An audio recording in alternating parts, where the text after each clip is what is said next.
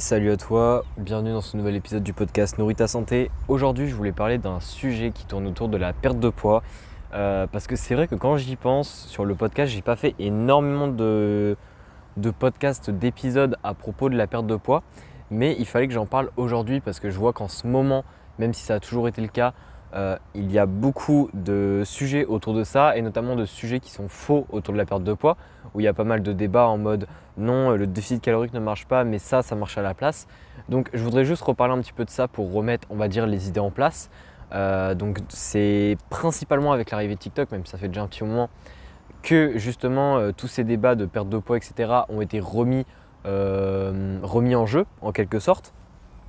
Et euh, je voulais expliquer justement que le déficit calorique, parce que c'est un sujet un peu controversé, euh, que voilà, pas, mal soi-disant experts qui sortent un petit peu de nulle part proclament que le déficit calorique ne marche pas et que euh, certaines autres méthodes marchent beaucoup mieux que le déficit calorique. Donc par exemple, la relance métabolique est beaucoup parlée sur les réseaux.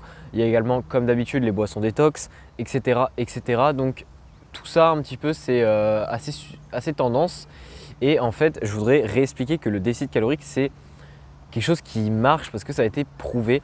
Euh, en fait, ce qu'il faut faire attention sur les réseaux, c'est quand quelqu'un vous parle d'une méthode euh, qui paraît miraculeuse, etc., il faut toujours être vigilant. C'est-à-dire que si euh, une vidéo commence par, donc je dis une vidéo parce que maintenant c'est beaucoup la vidéo qui est le format actuel.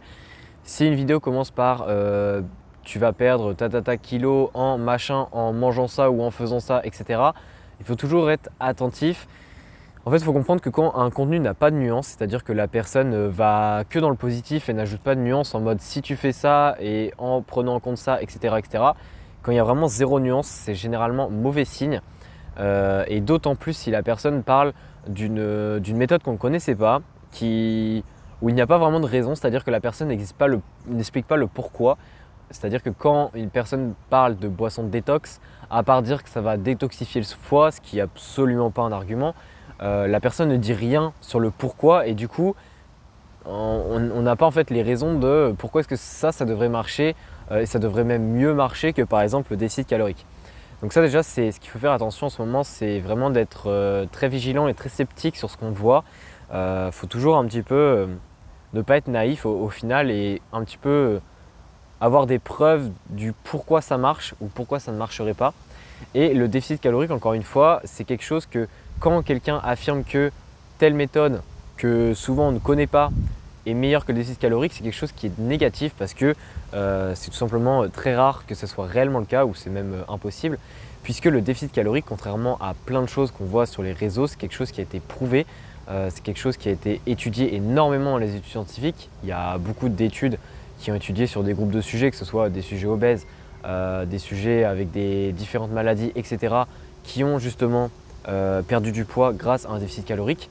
Donc bref, c'est vraiment quelque chose qui, euh, qui a été prouvé scientifiquement et qui n'a plus besoin, enfin, c'est pas que ça n'a plus besoin d'être argumenté, mais dans le sens où on sait que ça marche.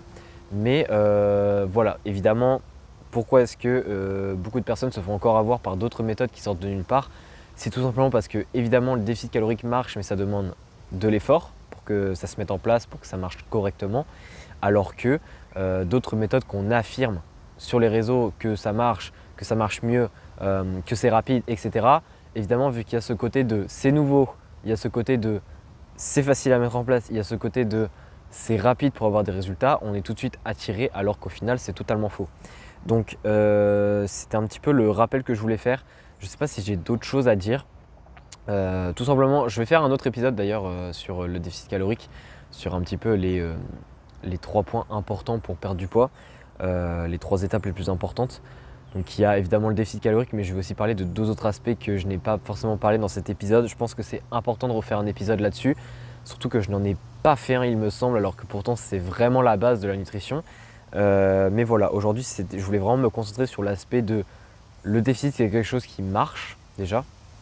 Euh, deuxième chose, c'est que si quelqu'un affirme que telle méthode marche mieux que le déficit, il faut être très sceptique il faut tout de suite voir déjà si dans la vidéo la personne parle du pourquoi et aussi faire attention que c'est pas parce qu'il y a un pourquoi que c'est vrai, parce qu'il y a des personnes qui racontent du, pourquoi mais en fait racontent tout simplement n'importe quoi. Euh, il y, a des personnes en fait, ça c'est une méthode aussi euh, qui est pas mal utilisée, c'est que quand on raconte une méthode qui ne fonctionne pas au final et qu'on explique le pourquoi, en fait, il y a des personnes qui expliquent un pourquoi. Et pour faire genre que c'est vrai, en fait, les personnes utilisent des mots compliqués, donc souvent des mots scientifiques. Donc, elles utilisent par exemple néoglucogénèse, elles utilisent par exemple glycolyse, l'hypogénèse, des mots un peu barbants comme ça. Donc après, il y a plein d'autres mots, bien sûr. Il y a la, euh, il y a la, euh, tout ce qui est euh, cétogène, etc., etc. Bon bref, plein, plein de mots un petit peu comme ça, qui sont liés généralement au métabolisme humain, des, mots un peu compliqués que beaucoup de personnes ne comprennent pas le sens. Ces personnes en fait utilisent ces mots-là dans leur explication pour faire croire au public que déjà elles sont expertes, qu'elles s'y connaissent. Et en plus de ça, vu que les personnes en face pensent du coup qu'elles s'y connaissent parce qu'elles utilisent des mots compliqués et en plus de ça qu'elles ne comprennent pas les mots eux-mêmes, c'est-à-dire qu'elles ne comprennent pas le sens de l'explication, et eh bien généralement elles se disent ouais mais c'est bon, le gars a expliqué, euh, même si je ne comprends pas, je sais que euh, c'est quelque chose d'assez complexe et du coup c'est quelque chose de vrai, donc euh, j'ai ma raison. Donc ça c'est quelque chose qu'il faut faire très attention aussi, c'est-à-dire que quand on a une explication, on ne comprend absolument rien, il faut faire assez attention parce que dans certains cas ça peut être vrai, c'est juste que la personne euh, n'a pas pris le temps de vulgariser sur la vidéo. Donc euh, on ne comprend pas le sens, mais c'est quand même la minorité des cas. C'est-à-dire que la majorité des cas, quand il y a des explications très bizarres, euh, il faut être assez sceptique parce que des fois ça n'a aucun sens. C'est-à-dire que quand on comprend les vrais termes, on essaye de comprendre l'explication et soit ça n'a absolument aucun sens ou soit c'est une explication qui est vraie mais qui ne correspond pas à la méthode ou au mécanisme qui est expliqué dans la vidéo. Donc, donc voilà, c'était un petit peu le dernier détail que je voulais ajouter. Je pense que j'ai fait le tour euh, pour, ce podcast. Euh, c'était vraiment un, épisode court, hein, mais je pense que c'est important aussi de faire un format court qui rappelle aussi certains points très importants. Donc euh, bah, n'hésite pas à surtout le partager à des proches qui tombent souvent dans le panneau ou par exemple des proches qui te montrent pas mal de vidéos sur TikTok en mode Ah ouais, j'ai vu ça, ça a l'air d'être pas mal, j'ai envie de tester, etc. Donc voilà, toutes ces personnes-là, n'hésite pas à leur partager ce podcast pour qu'elles écoutent et qu'elles comprennent un petit peu euh, on va dire le, côté négatif des réseaux, euh, tout ce qu'il faut faire attention. Et puis bah, on se retrouve pour un prochain épisode. Allez, ciao